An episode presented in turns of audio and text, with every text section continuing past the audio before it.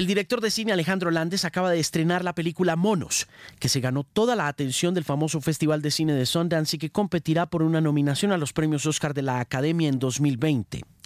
Pero antes de llegar a este punto, Landes comenzó su carrera junto a Andrés Oppenheimer haciendo periodismo, y esto afianzó su deseo de contar historias. De hecho, su carrera en la reportería lo llevó a filmar el documental Cocalero sobre la vida de Evo Morales y desde allí entendió, entre otras cosas, el poder que tienen las figuras mesiánicas que se alzan en la actualidad en el mundo de la política en todas partes del mundo. Más adelante, Alejandro filmó Porfirio, usando también su curiosidad y su espíritu aventurero cultivado en periodismo para continuar contando historias a través del cine. Alejandro Landes director de Monos, es mi invitado muy especial a contar una historia muy interesante en el episodio número 29 de El Podcast por Canal 13. Bienvenido, es un gusto tenerlo por aquí. Hablemos de discos antes de hablar de monos, porque estábamos hablando antes de decir action, eh, a lo mejor movie style de discos. El primer disco mío fue Somewhere in Time de Iron Maiden y lo compré por carátula porque nunca fui fan de Iron Maiden. ¿Y el suyo? Pues yo compré Mother's Milk de los Red Hot Chili Peppers y pues no me lo vendían a mí, así que le di la plata a un chico mayor en el bus del colegio para que me lo compre. Y duró un día porque una profesora me lo quitó ese mismo día. ¿En qué año fue eso? Creo que fue el 92 o 93. En el mejor año de Red Hot Chili Peppers. Sí, eso y Blood Sugar Sex Magic tal vez. eso, sin duda. ¿Y en qué colegio o en qué parte del mundo fue eso? En ese momento estaba en Quito, en Ecuador. ¿Hizo el bachillerato allá? Sí. ¿Todo el bachillerato? Sí. ¿Cuándo vino acá? Pues yo venía todo tiempo, porque acá están mis abuelos, ¿no? Mi, mi mamá es paisa y pues eh, yo crecí con, mis abuelos y con todo el lado de mi mamá y venía todo el tiempo. ¿El papá? Eh, mi papá ecuatoriano. Ok. Eh, hijo de, de soldado em, californiano que peleó en la Segunda Guerra, aterrizó en Normandía en, como en D-Day más 5 y, después de la guerra, ¿no? un soldado raso pues decidió agarrar una mochila y viajar por Sudamérica ¿no? para pensar en otra cosa.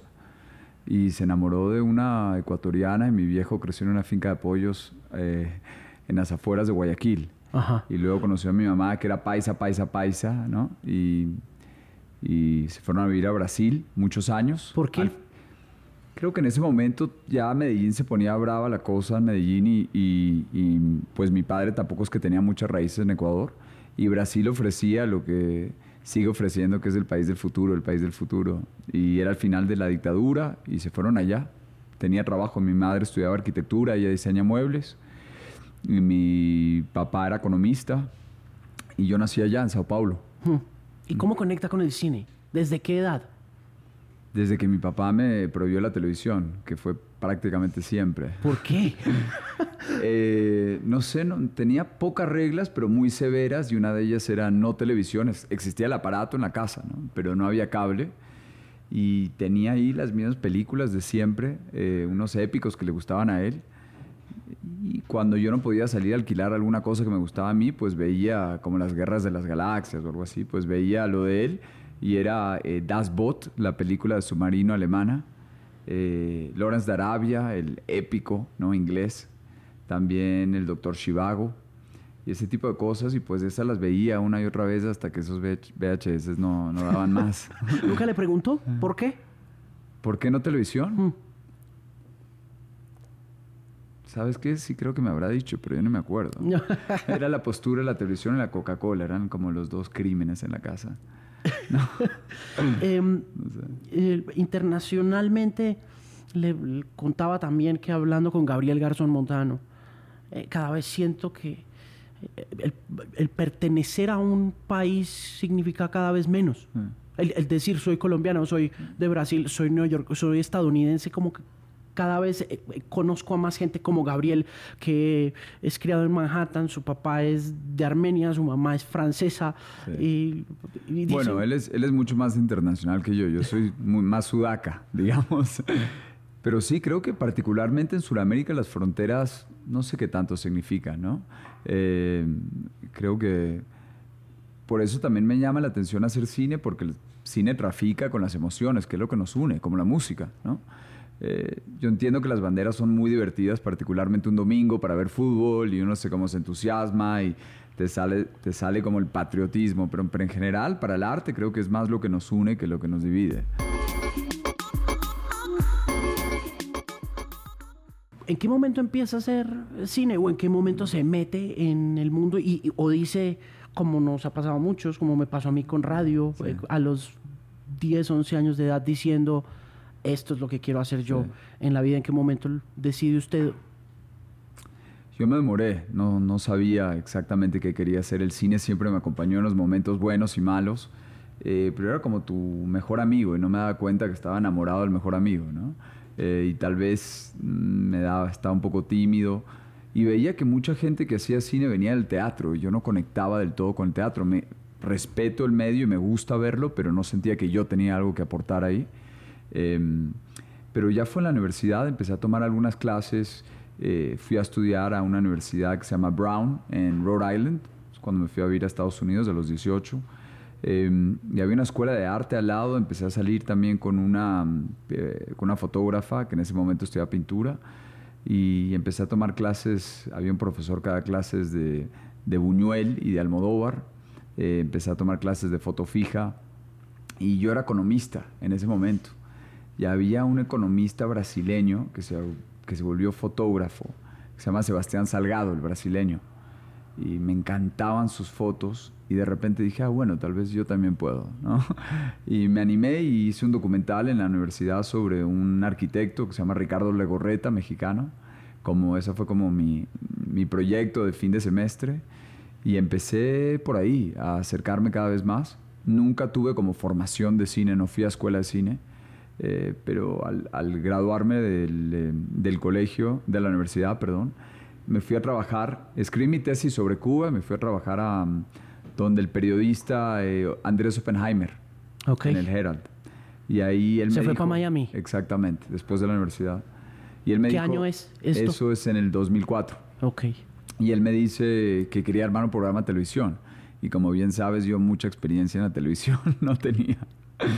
Y, pero le dije que sí y armamos lo que hoy en día es Oppenheimer Presenta en CNN. Mm. Y esa fue como mi primera experiencia detrás de cámaras, coescribía el, el programa con él, trabajé con él y eso fue como un año de, de meterme en distintos países, distintas historias, personajes, pero sabía que lo mío era el cine y, y mi primer proyecto fue eh, viajar a Bolivia, un país que no conocía, tocarle la puerta al entonces como sindicalista cocalero Evo Morales y decirle que lo quería acompañar en su campaña a tratar de ganar la presidencia del país. ¿Y por qué? Porque cuando estaba en Oppenheimer presenta pasó una cosa muy loca y era que eh, el entonces presidente Gonzalo Sánchez de Lozada, que era un hombre que era muy con mucha experiencia, ya había sido presidente, había tenido una gestión que la conocían como muy exitosa eh, y era el hombre más rico del país. Subió los impuestos, la gente se levanta en la capital y él manda el ejército a bajar la protesta y deja un saldo de muertos y sale del país. Cuando yo me entero que él está en Miami, lo consigo para invitarle al programa de, de Oppenheimer Presenta y, eh, y entonces tenía que conseguir el otro lado de la moneda, que era a quien acusaban de golpista, que era este líder indigenista, cocalero, que era Evo Morales. Así que una semana después de lo que era para uno una fuga genocida y para el otro un golpe de Estado, los teníamos en pantalla, uno al lado del otro. En simultánea. Exactamente, exactamente. Imagínate algo como un Pinochet Allende, algo así. Y, y, para mí me marcó, ¿no? Tenía creo que 24 años. ¿Quién fue el del, usted fue el hombre que dijo, o Oppenheimer le dijo, tengamos las dos cosas? No, bueno, yo por cosas de la vida vi a Sánchez de Lozada en Miami y le conté que él estaba ahí en Miami. Entonces él me dijo, yo me encargo de conseguirlo a él, tú tienes que conseguir a Evo Morales. Y justamente yo empecé a llamar a Bolivia, país que no conocía, a tratar de ver cómo lograba que este hombre acepte estar vía satélite. Entonces los teníamos los dos, uno al lado del otro. ¿Cómo lo logró? ¿Cómo consiguió a Evo? Llamé a todos los periódicos de Bolivia, buscando a ver quién tenía el teléfono del tal Evo Morales. Finalmente lo conseguí, le dije, me dijo, sí, listo. Y se animó. Y ahí estuvo. Y te cuento una cosa, cuando lo teníamos en vía satélite, él tenía un cartelito atrás que decía Evo presidente. y todo el mundo en el estudio decía, no puede ser, este señor cree que va a ser presidente. Y el cartelito se caía. Y alguien tenía que entrar detrás de él a volver a colgar el cartelito de Evo presidente. Y, nada, se quedó conmigo. Yo dije, no sé, me dejó como algo, algo en el estómago. Y varios meses después se lanza la presidencia y yo voy a Los Ángeles, distintos lugares, intento levantar algo de recursos, nunca había hecho una película. ¿Con quién busca la plata, pa? Con mucha gente, entre ellos con eh, Participant Media, que en ese momento era el, uno de los fundadores de eBay, que arrancó una productora, que, mm, que, son los que hicieron Roma, por ejemplo, y son los que hoy en día distribuyen monos en Estados Unidos, junto a Neon. Y ellos me dijeron, mira, me parece una gran idea, debería hacer esa película, pero no te vamos a dar un peso. Yo pregunté por qué. Me dice, no, está, hay cambios acá burocráticos, no hay nadie para probar, pero sigue buscando. Así que busqué en distintas productoras hasta que encontré una que me dio 15 mil dólares. Y con eso pues compré la cámara, los equipos de sonido y éramos pues el, el camarógrafo y yo haciendo sonido. Y al principio empezamos a acompañar a Evo Morales eh, y éramos él, su conductor, eh, su secretaria, yo y el camarógrafo. Y cuatro meses después era un convoy de 60 carros y el hombre gana la presidencia y hasta la fecha sigue siendo presidente, ¿no? Tantos años después.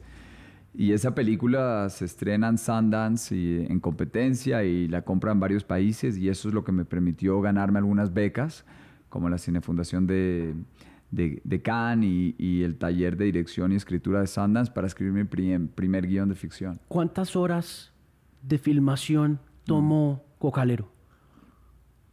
Es una buena pregunta. Creo que eran como 120 horas. Un montón. Porque eran, no sé, unos cuatro o cinco meses de campaña. Y todo detrás de telones.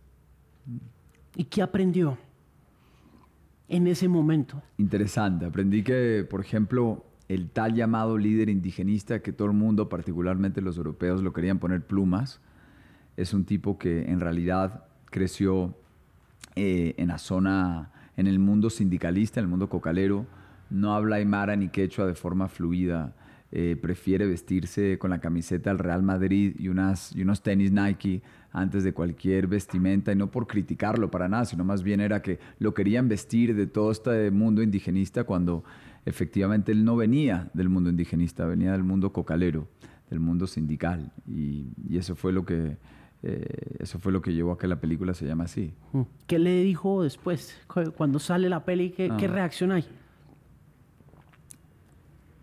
Él creo que fue un sabor agridulce, ¿no? Él ya creo que está acostumbrado a verse siempre como muy mesiánico como líder. Así que me dijo algo como, ¿dónde está, dónde está la gente? ¿Dónde están ¿Dónde está, pues, pues... Un poco de megalomanía. Exacto, bastante. bastante, no un poco, bastante. Y, y, claro, como la película es todos los entretelones, los momentos antes de que él llegue a esa, toda esa gente masiva. Él está acostumbrado a la música en alto, toda la gente gritando, fervor, esa cosa mesiánica. Sí, él eh, quería una, un, un, un, triunfo de la voluntad. él, quería él quería ver eso.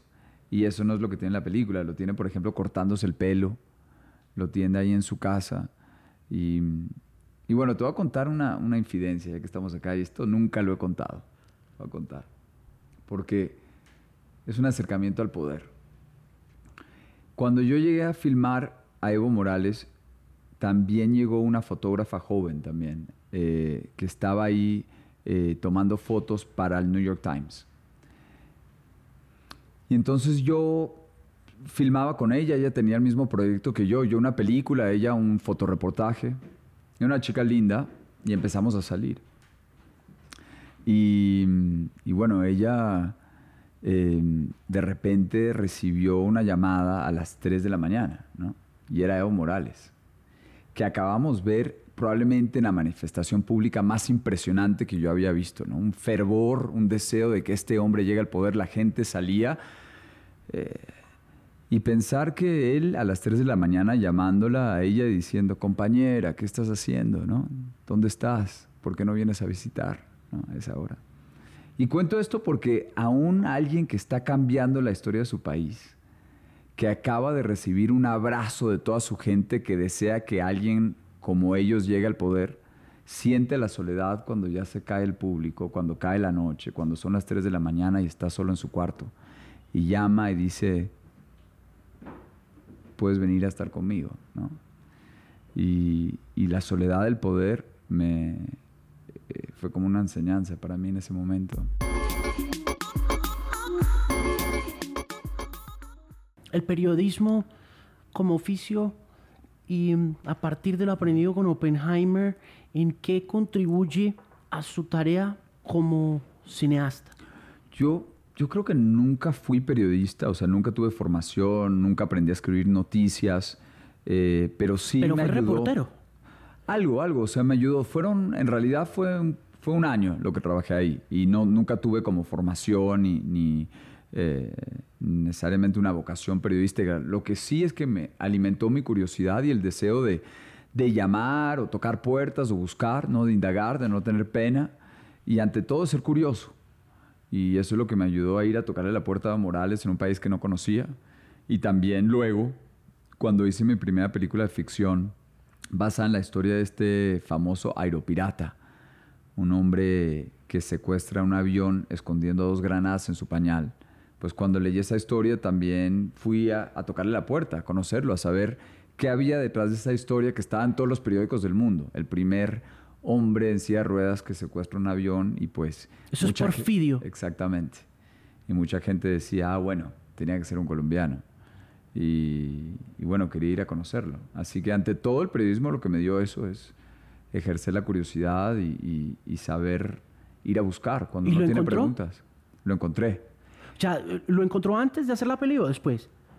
Lo encontré, ¿sabes? Dejé el rodaje en Bolivia porque escuché esta historia y quería conocer al, famoso Porfirio Ramírez, que ya lo había mandado a casa por cárcel, eh, porque hubo una ola de simpatía a su favor, así que fui a, a Florencia a conocerlo durante el rodaje de Cocalero y eso se me quedó y me, me, dejó una semillita. Así que ya después de Cocalero empecé a escribir ese, ese guion. ¿Cómo, ¿Cómo lo encuentra?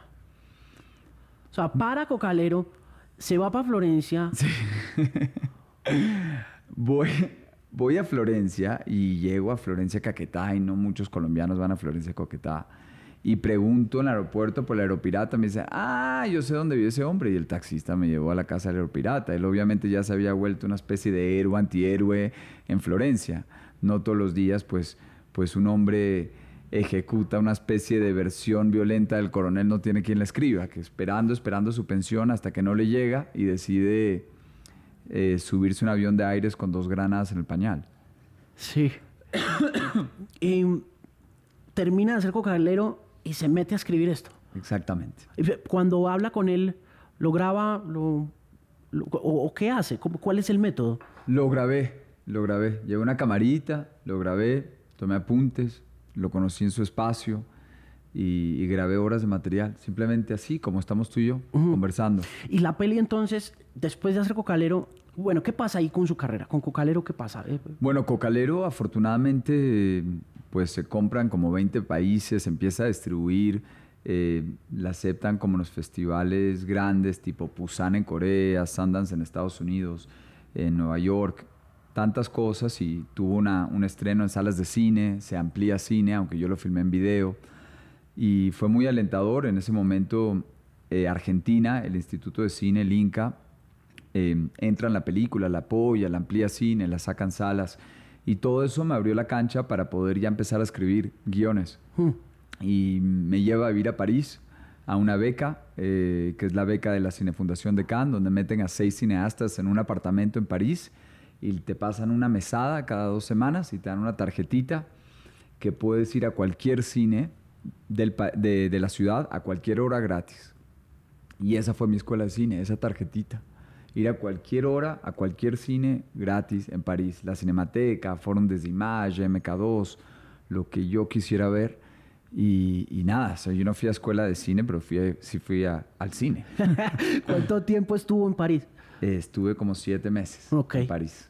¿Y cuál era el examen? ¿Había algún examen? ¿Había alguna prueba final? O? Para que veas cómo son los franceses, no había nada, libertad absoluta. Eso era Si usted no quiere hacer nada esos seis meses, allá usted. O sea, eso era como quieras, te daban el espacio, el tiempo, la tarjetita y algo de dinero al mes. Ya está. Muy distinto a una beca que fue la otra que me permitió seguir haciendo cine, que fue la de el taller de escritura y de guion en, el, en la finca de Robert Redford en Utah, donde te invitan, pero eso sí es un consultor tras otro, que el tipo que escribió Harry Potter, que el tipo que escribió Minority Report, uno atrás del otro, con todos estos como verdaderos eh, escritores de oficio, leyendo tu guion y dándote todo tipo de, retroalimentación. ¿Le preocupa un poco el estado del cine pensándolo desde Hollywood, eh, viéndolo como esta máquina industrial que parecería verse amenazada por todo el tema de Netflix y streaming y demás? No, la verdad es que a mí como que me gusta chupar de todo, o sea, me aproveché de lo que me enseñó esa beca europea en Francia, toda esta experiencia que sí es como más cine eh, independiente americano, pero obviamente con una fuerte, fuerte influencia de Hollywood. Y voy como, como buscando, porque yo no soy ni norteamericano ni europeo, sino tratando de crear un lenguaje pues, propio, refrescar el lenguaje y voy como aprovechando los distintos espacios. Y lo que me queda lo utilizo y lo que no, no siento que me, que me aporta, pues lo desecho y sigo así. Em, pero ahora, bueno, ahora ya después de Monos firmé un, un acuerdo de desarrollo, escritura con una productora de Hollywood, los que hicieron eh, La Mula con Clint Eastwood, Imperative. Eh, están haciendo la nueva película de Yorgos Lántimos, la nueva de Ruben Oslund que hizo The Square, que ganó la Palma de Oro el, año pasado. Y ellos están atrás mío, pero afortunadamente me dan total control creativo. Así que sí creo que hay espacios, difícil de encontrar, pero sí, sí hay ciertos espacios que te dan ese... Em, ese control, que para mí es clave. ¿Cómo está la promo? ¿Cómo ha estado la promo? La promoción de Monos. Estoy muy contento, la verdad. Creo que la película viene desde enero abriéndose espacios, ¿no? Ganó en Sundance, ganó ¿Qué ganó, ¿Qué ganó en Sundance? El premio especial del jurado. Y después en Cartagena el premio al público. En tantos otros lugares, pues mejor música, mejor director, mejor actor, mejor eh, cinematografía, distintas cosas así, eso va ganando espacios. Y afortunadamente en Sundance lo que sí ganó es que 20 minutos después de la primera proyección eh, recibimos una oferta de compra de Participant Media, los que hicieron Roma y Green Book y Neon. Y, y nada, ellos distribuyen la película y arrancan ahora el 13 de septiembre en salas. Y eso es Nueva York, San Francisco, Los Ángeles, Austin eh, y tantas ciudades más allá.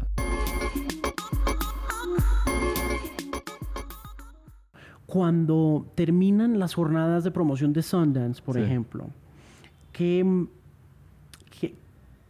qué, reflexiona o cómo eh, deduce usted una reacción? Supongo que me pregunto es cómo se siente un director mm. Cuando está viendo la peli junto a un montón de gente que también la está viendo como por primera vez. Eh, eh, pues primero se me hace eterna. o, sea, es, la película es como una hora y 42 minutos, pero la viví como 24 horas. O sea, viví cada segundo, suspiro. Y pues hay algo que se palpa en el aire, ¿no? Pero no sabes del todo hasta que no se acabe. Y fue muy eléctrica la sensación al final de, de, de Monos. Porque Sundance sí tiene un perfil que es un poquito más de cine en inglés, ¿no? Porque los norteamericanos finalmente les cuesta leer subtítulos. Pero la película logró romper barreras y fue una cosa impresionante y nada, como que fue uno de los días bonitos de mi vida, la verdad. Ellos tienen mucho problema para leer subtítulos y a nosotros sí nos clavaron todas las pelis en inglés, ¿no? Total, así, así es. es. hegemonía, ¿no? Mucho poder sobre esa industria. Es curioso. Bueno, es mayor, la mayor exportación de los Estados Unidos, ¿cuál es? La, cultura. Sí, ¿no? Total. Lo han hecho bastante bien, les ha funcionado muy bien. Em, sobre el lenguaje de monos em, y sobre esa primera, sobre esos primeros 45 minutos, sobre em, eh, lo difícil que es entender lo que está pasando respecto a quiénes son ellos, a a dónde están, a por qué están ahí. Em, todo es, quiero preguntar por ¿por qué escogió irse por esa línea? Porque una cosa que dijo y que me llamó la atención al comienzo, y es que em, eh, no era muy afín al teatro. Y al principio siente uno el abrumador poder del tiempo teatral jugando un mm. papel importante en la atmósfera de la mm. peli, en, en esa búsqueda a ciegas de, de, lo que está sucediendo, tanto para ellos como para nosotros, ¿no? Claro, es una buena palabra la que dice ahí, a ciegas, porque justamente ellos arrancan ciegos, ¿no? Con los ojos vendados. Sí. Y, em, y uno también. Sí. Uno siente el frío y uno siente la oscuridad y siente el temor de un discurso y de un guion que no sabes dónde va a parar, ¿no? Exacto, pues Monos es un bicho raro. Monos es una película que nace las tripas y tiene como, digamos, como estructura principal el agua. Y arranca con el gran reservorio de agua de este, de este país y particularmente Bogotá, que es el páramo. Y el agua está ahí, transparente y quieta, pero con un cierto misterio. Y empieza agarrar velocidad a medida que va bajando la, montaña y agarra esa velocidad de una forma sinuosa y termina en unos torrentes en las partes bajas del país. Y también no tiene necesariamente esa misma transparencia que ves en el páramo. Y justamente eso es lo que se vive en la película, que arrancas con un sin saber y luego ese sin saber yo creo que te, te acerca mucho a los personajes, porque no entras a través de la razón, entras a través del estómago, de la piel. ¿Por qué? Porque no te estás preguntando necesariamente, porque no te ofrece lo ideológico, las razones, te tira de paracaídas en una experiencia vertiginosa. Y esa era la propuesta. ¿Contempló alguna vez con los compañeros de trabajo mm. la posibilidad de hacerla más lineal y de darle, de darle al usuario, al espectador, un, eh, un, recurso fácil de, comunicación. En algún momento dijeron, ¿podríamos, ¿podríamos contar esto?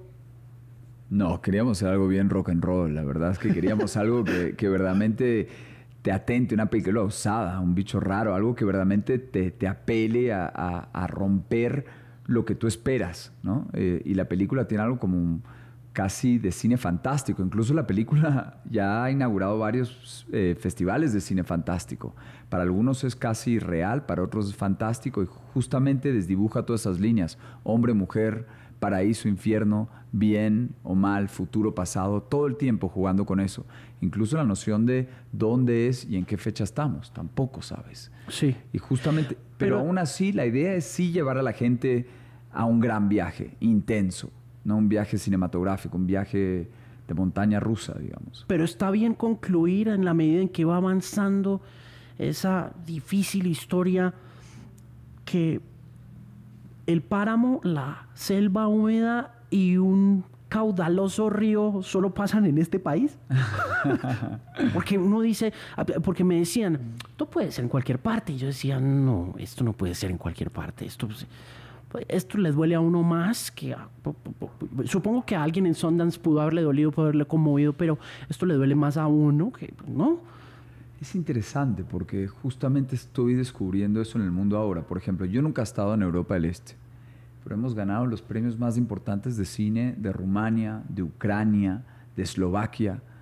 ¿Y por qué? Yo no creo que ellos están muy pendientes de Colombia, pero hay algo de alguna fibra que está tocando ahí la película. Será de la adolescencia, será la experiencia de la guerra, será otra cosa, pero hay algo ahí que está tocando. Sin embargo, claro, como colombiano, inspirándome obviamente en tantas cosas de Colombia, pues siento que acá tiene que tocar mucho, pero veremos.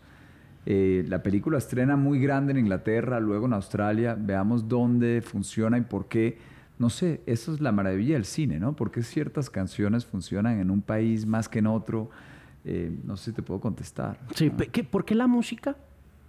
Hay, hay cosas, hay momentos en los que hubiera querido eh, tener más música en los que me hubiera gustado sentir más miedo a través de la música. Hay, hay momentos en los que el cine está como tan desarrollado y como volvemos al tema, eh, se puede contar desde esa experiencia mm. sonora eh, y a veces viéndolo ya desde la perspectiva del menor, como me hubiera gustado que en este cruce de este puente, en el momento en que hay dos monos a, por lado y mm. lado y está esta mujer en la mitad, me hubiera gustado sentir la música más allá, obviamente, de lo que pasa, del río, del agua, de todo. Claro, bueno, con la compositora, que es la británica Mika Levy, que hizo Under the Skin, donde Scarlett Johansson hace de extraterrestre y también estuvo nominada al Oscar con Jackie hace un par de años. Con ella trabajamos mucho la cantidad de música y, dónde entraba. Y justamente nos gustaba también jugar en contra de tus expectativas, ¿no? Tal vez la música la gente la usa en el momento más dramático, como dices en el puente. Y nosotros retirábamos la música en ese momento y la metíamos en momentos donde no te esperabas que entre la música. Y momentos donde tienes unos sonidos completamente naturales, como un soplar de la botella, y otros que son sonidos sintéticos que podrían salir de una discoteca en Berlín o algo así, como una inyección de adrenalina y jugar con, tus expectativas completamente todo el tiempo. Ahora, hay gente que siente que hay música toda la película, no te das cuenta, la música es muy, muy subjetiva a la percepción. Sobre todo en, el, tema del agua que mencionaba un poco, porque eh, así como guía toda la historia luego de que uno la entiende desde esa perspectiva, pues evidentemente musicalmente el agua es una al principio y otra al final, ¿no? Sí, sí. Em, sí, para mí fue como verdaderamente un proceso muy bello construir la banda sonora de la película. Y ahora sale en vinilos y demás, así que te voy a entregar uno. Buenísimo, firmado eh, por favor. Sí, claro. Y no, estamos muy contentos con eso y la verdad es que creo que ante todo es una banda sonora, un score muy peculiar, muy especial y que también ayuda a jugar con la temporalidad. Hay sonidos que sí son muy de acá, esos vientos andinos, ¿no? pero por otro lado hay sonidos que sí, que son, sintéticos, que tal vez hablan más. sí. Exactamente, exactamente. Hay muchos agudos, pero también unos graves que explotan los parlantes. ¿Cómo acuerdan? ¿Cómo, ¿Cómo concuerdan con eso? ¿Cómo llega usted a decir, eso es lo que estoy buscando y, eso es lo que me imaginé cuando, se sienta con Mica? Bueno, nos reunimos en una, en una sala en Buenos Aires. Es una coproducción la película con Argentina y estuvimos allá en una, una sala mezcla y probando, jugando. Verdaderamente queríamos algo atemporal, así que, y tal vez algo que, apelaba al western, así que cuando piensas en la banda sonora de Ennio Morricone y ese tipo de cosas, de, esos, de, esas películas del lejano oeste. Y lo que hicimos es que al tener tantos eh, protagónicos, le dimos a varios notas musicales. Así que, por ejemplo, el personaje El Mensajero, que es un personaje bastante fantástico, pues representa la autoridad, representa la fuerza. gobierno. Exacto. Autoridad, ¿no? Pues yo, yo lo sentí como cuando, cuando, cuando se para en la lancha. Claro. Cuando se para en la lancha y pensé, esto es el gobierno. O sea, como que dije... Ah, pues, eh, pues, en ese momento, como él representa ese, digamos, peso, sombra, que es la que rompe la utopía que viven estos chicos, que es como el sueño de cualquier adolescente, me voy a un lugar remoto con mis amigos y hago lo que quiero, ¿no? Ese sueño que todos tuvimos algún momento. Y él, él es el que rompe ese sueño. Pues cada vez que le aparece en escena hay un soplido muy, muy agudo, ¿no? Como un silbido. Y, y bueno, y así con los otros personajes también. Hmm. Eh, y hay algo de percusión en el puente, justo cuando eh, hay un momento con, con el personaje Julian Nicholson, una gran actriz de Hollywood. Y, eh, ¡Doctora! Exacto. ¡Doctor! ¡Doctora! ¡Doctora! ¿Qué es lo que le dice? le dice, doctora. Le dice tres cosas, ¿no? Pitufo le dice tres cosas. la, primera, la primera que uno no puede evitar, en medio de la tensión y del profundo dolor que ya está uno sintiendo, dice una cosa que le hace a uno estallar de risa, ¿no? La primera cosa, ¿no? Doctora. Lo, podemos contar, ¿no? Claro que lo podemos. Se me robó el machete. Se me robó el machete. dice, Claro. Bueno, pero mucho spoiler ya, mucho em, ¿Sabes que ese chico, increíble, pitufo, eh, viene a un barrio bravo de Medellín y trabaja en un supermercado. Y pues hace un papel tan impresionante en ese momento final con la doctora, porque luego tiene otra escena con él, de las escenas tal vez más emotivas de la película. Y él que no estaba acostumbrado a mostrarse vulnerable ante nadie, en el momento del rodaje estaba cercado de 60 personas, ¿no? Y él no sabía cómo iba a poder mostrar esa vulnerabilidad, pero lo trabajamos a tal punto que cuando él se vio en Sundance en el estreno y todo el mundo era loco con este chico de 13 años, lo que hizo en la pantalla, que al final ya cuando estamos solos me pregunta, oye, ¿ese verdaderamente fui yo o, me ayudaste con efectos especiales y digitales? Dije, no, no, ese eres tú, esas lágrimas son tuyas, eres tú. nada, muy lindo ver ese talento, esos chicos lo que hacen en pantalla a nivel actoral, pues tal vez la mayor satisfacción de Monos es esa. Eh, me hubiera gustado em, y, es otro spoiler, pero no importa, lo voy a decir. Me hubiera gustado ver más al, perro. Hay mucha gente que ama al perro, es cierto, es interesante. Hay gente que ama al perro. bueno, el gran reto de la película. Porque es el tema protagónico que menciona que también quería preguntarle y es la dificultad que representa tener ocho personajes que hay que desarrollar al tiempo y que al principio, como parte del frío, del miedo, del fútbol, de la ceguera, de la comida, de la asociación, de la fila, dice uno, ese era el gran reto, eso era lo muy osado de la película, que justamente el punto de vista fluye como ese río que hablábamos. Porque normalmente cuando una película más clásica recae sobre los hombros de un personaje o dos, pues tienes bastantes bienes raíces, tiempo para desarrollar esos personajes.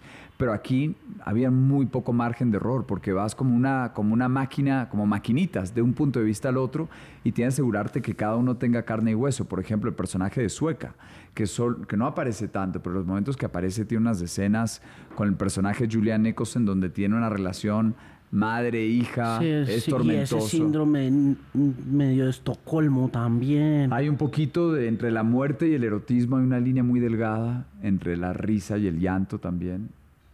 Y ellos tienen como un desenlace muy fuerte, tal vez la, la escena más fuerte de la película. Mm, ¿Le, preocupan las organizaciones animales? Yo pensé un momento en eso. No, no, no, para nada. Sobre todo por la forma como se pueda percibir no, a mí me encanta cómo manejamos todo, creo que con mucha honestidad, eh, siempre con los chicos involucrados, muy honestamente, lo que estamos manejando. Así que creo que más bien deberían sentirse ellos contentos con cómo se manejó todo. Con... Porque ayer me decían como que, mm, uff, esta escena eh, de animales y todo eso, pues, eh, pues, es, es, un, es, una, es una peli. Es una película, sí, es una peli. cine, ¿no? Todo lo que ven es real pero sí, todo es absolutamente real. Sí. sí, me, contaron algo y quedé un poco impresionado. E, e, es un poco por lo difícil que es hacer arte en estas épocas, ¿no? Por lo complicado que es hacer arte. Y, arte con... ambiciones épicas, porque obviamente es una cosa, una película en el apartamento que puede ser igual de válida y fuerte, pero acá requeríamos de efectos especiales, digitales, animales, locaciones remotas, menores de edad, no actores, actores de Hollywood, cámaras acuáticas, helicópteros, kayaks, ambulancias, todo lo que requería hacer eso, pero de un punto de vista autoral, ¿no? Es una película que apela como esos iconos de cine. Hmm. ¿Cuánto tiempo se demora escribiéndola? Me demoré, yo creo que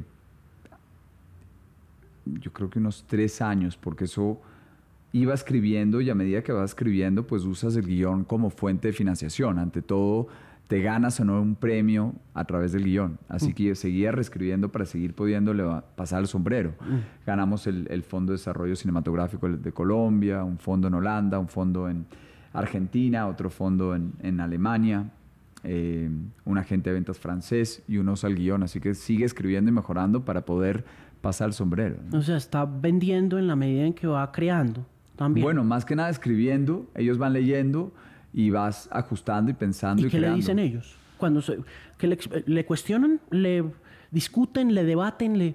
Puede ser, pero no tanto. O sea, o te ganas el apoyo o no. Es así, nada más.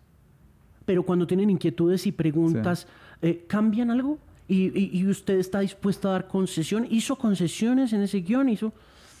Bueno, a mí me parece como una etapa muy valiosa porque hay veces hay cosas que te dicen que valen toda la pena y uno escucha Y, y, eso lo sabes a través del tiempo. Tu primera reacción es como rechazo, pero lo sigues pensando durante una semana y algunas cosas, si, si te laten, si las sientes, pues las ajustas y otras cosas que descartas.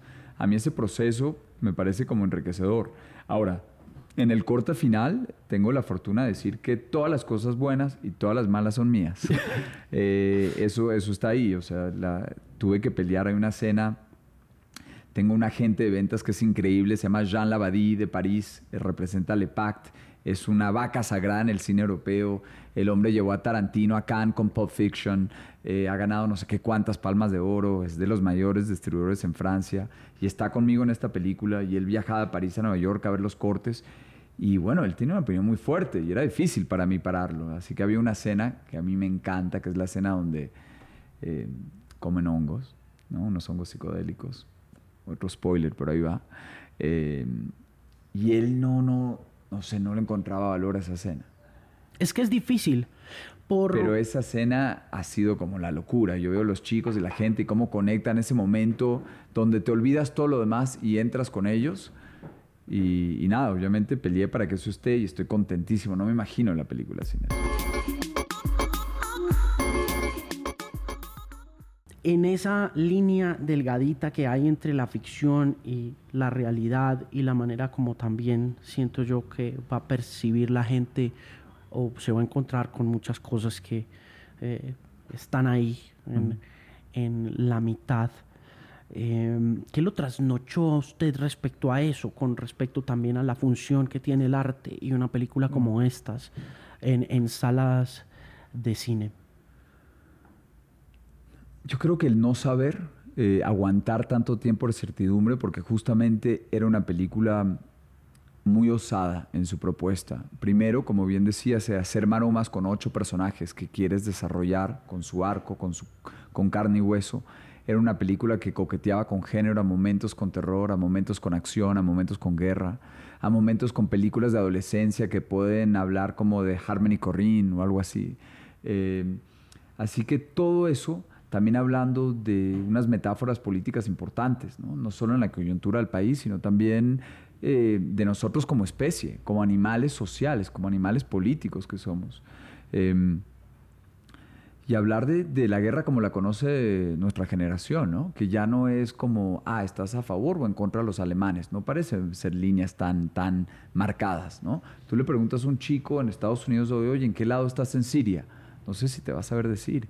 Hay como una bruma de guerra, esos conflictos que uno no entiende exactamente de qué lado está y esos lados se siguen cambiando todo el tiempo. Así que yo creo que la metáfora política, más la propuesta cinematográfica, más el desarrollo de estos personajes, con esta gran metáfora del agua, eran grandes ideas, pero plasmarlas y hacerlas funcionar en el montaje fue, fue un proceso duro y de búsqueda y hacerlo una y otra vez y hacer que eso funcione también con la música, con el diseño sonoro. Porque hacer una película donde tú no te estás dando, no estás dando datos concretos de, de dónde vienen, cómo me llamo, ¿Eres hombre o eres mujer? ¿Eres bueno o eres malo? ¿En qué fecha estamos? ¿Cómo se llama la ciudad en que vives? Todos esos datos que al espectador, a ti en la vida, te dan seguridad, te dejan encajonar o clasificar o poner etiquetas de las cosas. Acá no había nada de eso.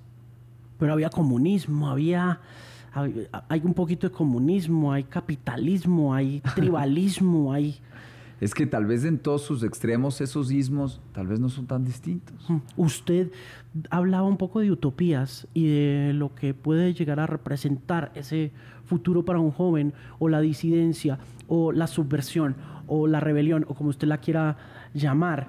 Y mm, todo desde un principio a veces para algunos de nosotros parece tan distópico y es tan aterrador porque está tan cerca de lo que pueda pasar. Es interesante, claro. Nosotros todos pensamos, pensamos que la libertad, pues, la libertad es lo más especial que tenemos, ¿no?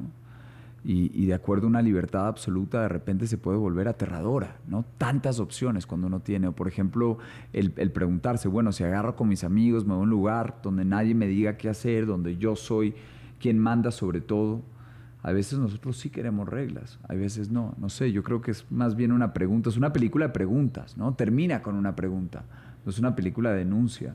Pero sí, yo creo que son preguntas que uno se hace. ¿Quién quiero ser? ¿Hacia dónde voy? Particularmente en la adolescencia, ¿no? Eh, te empieza a cambiar el cuerpo, te salen pelos, te cambia la voz, es, es aterrador esa metamorfosis. Quieres pertenecer, pero también quieres estar solo. Son épocas que, que uno se pregunta muchas cosas. Así que creo que la película usa esa especie de conflicto imaginario exterior como espejismo al conflicto importante de la película, que es lo que están viviendo estos personajes en su adolescencia, amores, desamores, deseos de poder, deseos de ser amados, celos. Eh, también eh, incluso el mismo personaje de Sueca que hablabas, pues algo de, del querer tener una madre. Em, el eh, competidor, el antagonista del perro, em, el, ¿cómo se llama? ¿Rambo? ¿Ese personaje es un hombre o es una mujer? ¿Importa? No sé, porque uno no puede evitar sentir mucha pasión y, es muy contradictorio enamorarse de quien parece ser un hombre. De, desde las primeras tres o cuatro escenas, si eres heterosexual, ¿por qué estás sintiendo esta atracción por este personaje? Empiezas a preguntarte, espérate, no, espérate, porque espérate que Exacto, tal cual, Alejandro, tal cual. Es, hermoso. Sí. Es realmente bonito. Es una cosa impresionante. Sí, eso fue, eso fue bello. Y en realidad te cuento que hay distribuidores que han comprado la película, que le han metido plata, que la distribuyen en sus países y hasta la fecha no saben el género del personaje. Y eso me parece genial, que hayas vivido toda esa experiencia y algunos viven a Rambo completamente como un hombre y algunos como una mujer, pero su experiencia cinematográfica de fondo no cambia mucho. Hmm. ¿Cómo se hizo ese casting? Estaba puesto ahí sobre la mesa que eso, que eso hace parte un poco también, esa como el la desestructuración de la sexualidad como la como la vivimos en el siglo XX. Claro. Y la reestructuración de la especie humana a partir de un no binario que curiosamente se llama Rambo. total, total. Ese era, ese era el juego, ¿no? Eh, y como dices, es una película post-conflicto, es una película post género, de alguna manera, porque no busca revelarte, el no es una película que te está tratando de guardar un secreto para revelártelo al final, para ganar ciertos puntos con el espectador, no. Eh, y el casting fue interesante, ¿sabes? Que vi más de 800 chicos por todo el país, con mi coescritor Alexis Dos Santos, argentino, con quien escribí el guion. Y entre ver tantos chicos en video, casting callejero, escuelas de teatro y demás, uno se empieza a volver un poco ciego porque ve tanto, tanto, tanto que se vuelve ciego a ciertas cosas, como que ya no ve hombre o mujer, ve la persona. Y vi un partido de básquet en video en un colegio en Cali y eh, todos los chicos gritaban a, que le, eh, a un Matt, Matt, Matt, pásame el balón, pásame el balón, Matt. Y eran todos hombres. Y dije, me gusta este Matt. Y Matt resultó también ser Sofía. Y fue una gran fuente de inspiración para el personaje y efectivamente luego Matt, Sofía son Rambo. Wow. Volviendo al agua, eh, ¿quién, ¿cómo logran eso? ¿Cómo conectan el agua a lo largo de la peli? ¿Quién hace esa escena final? ¿Quién, ¿Cómo se logra esa, esa, acción? Sí, esa secuencia de todos ellos bajando por por ese río. Es, un momento de pesadilla, es un momento de susto y es un momento muy real dentro de todo lo que la peli cuenta y la forma como está eh, escogido el elenco, la forma como está contado todo. Es imposible no sentir asfixia, no sentir es, que, interesante, Es interesante, Alejandro, que digas eso porque vemos tantas películas hoy en día con unos defectos tan increíbles. Se acaba el mundo, destruye una ciudad, matan a todo un pueblo en estas películas de superhéroe y la gente no termina de sentir tanto, la, digamos. La, realidad de la cosa, pues porque todo está muy fabricado digitalmente y esto es una vaina que en serio eh, tú te sientes ahogado en ese río. Monos hablan de una violencia, pero finalmente es tanto menos violento que esas cosas y sin embargo se vive tanto más, ¿no? Eh, y yo creo que eso es ese espíritu que los chicos traen a la pantalla, la puesta en escena, como dices, y ahí en esa escena Eso fue con la ayuda del equipo nacional de kayak, que conocía ese río de Colombia, algo de magia del cine, eh, algún equipo de seguridad y un poco de valentía. No, un poquito, yo, es, es poquito. poquito es poco. poquito es poco. ¿Qué sigue entonces? ¿Sale Monos? Sale Monos. ¿Sale a cine? ¿Para dónde vas después? ¿Qué pasa después? Bueno, mañana, 15 eh, de agosto, estamos en, en, salas por todo el país, en 97 pantallas del país, así que estoy como muy expectante a ver qué pasa este fin de semana, cómo la recibe la gente. Eh, la mostramos en Medellín, en Cali, en Bogotá. Ahí va, a pelear contra Tarantino. Sí. Si hay que pelear con alguien que sea con Tarantino. Me parece. Muy bien, eso está muy bien. Claro. Em, yo creo que jalan más los monos, o sea, Brad Pitt y y DiCaprio son muy buenos, pero estos monos hay que abrazarlos, me parece. Y de todos modos, lo hablaba también ayer con Paula un poquito y decía que eh, no importa en estos momentos la, salida de la peli, la forma como pues, se va a enfrentar a este titán del cine. Lo que siento también con la peli es que es como ella misma, de largo aliento. Es una peli que eh, como algunas canciones también. Se va a tomar su tiempo, pero... Ojalá, ojalá, porque es la gran prueba de todo el tiempo, ¿no? Es el gran maestro y la gran prueba, así que eso es lo que queremos. Y bueno, salgo de acá y me voy a Nueva York y a Los Ángeles al estreno americano. Em, afortunadamente se nos vienen abriendo puertas allá, la película va a tener una distribución amplia. Guillermo el Toro salió a hablar de la película, que fue muy emocionante. Em, y eso hace que la película vaya ganando espacios y después de eso la estrenan en Inglaterra, como te contaba. Y, bueno, voy a acompañar algunos estrenos y por lo demás me toca sentarme a escribir, bajar el volumen un poquito y sentarme a escribir. Sí, bajarle el volumen un poquito porque por lo general va a estar, va a haber mucho ruido, ¿no? Exacto. De aquí hasta los Oscars. Veamos qué pasa. Yo sí creo. Alejandro, mucho gusto. Gracias, Tocayo. Muchas gracias. A ti. Felicitaciones. Y gracias. Gran peli.